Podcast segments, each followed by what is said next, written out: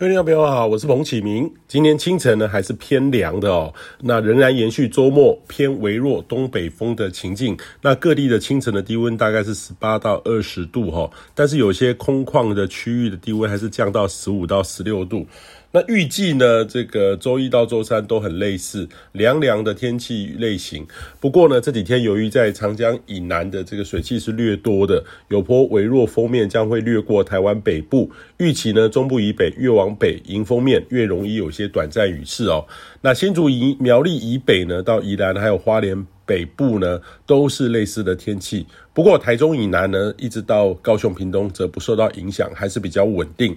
中午的温度呢，还是有机会到二十七到三十度，山区呢可能有一些局部的短暂阵雨。那这周的转变呢，会在周四到周五，呃，台湾附近的整个大环境整个转变，转换为偏这个东风到东南风的情境。那其他各地呢，也会显著回温。那中午的高温呢，是上看三十度以上，很像上周连续几天像是初夏的天气哦。中午时间会有点炎热，各地呢真的都可以穿短袖出门，可以换季了。不过呢，在东半部的花莲、台东转为迎风面，将会有这种地形阵雨发生。其他各地呢都是稳定晴朗的天气形态。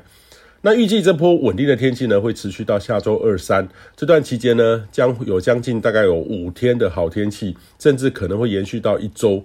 后面的变动度还是很高，仍需要观察哈。那春季的天气呢，其实变动度蛮高的，很难得的可以看得到较为稳定天气的好天气形态的好天气哦。所以建议你可以好好把握，很适合外出踏青或是晒洗厚重衣物。那这周三呢，也是二十四节气中的谷雨。那这个节气呢，是结合物候跟天气，是把这个稻米跟天气合在一起。如果您注意到很多的地方的稻田或是各种农作物都已经耕作了，呃，很需要下点雨哦。这个也代表较为寒冷的时节已经过去了。以上气象由天地风险彭启明提供。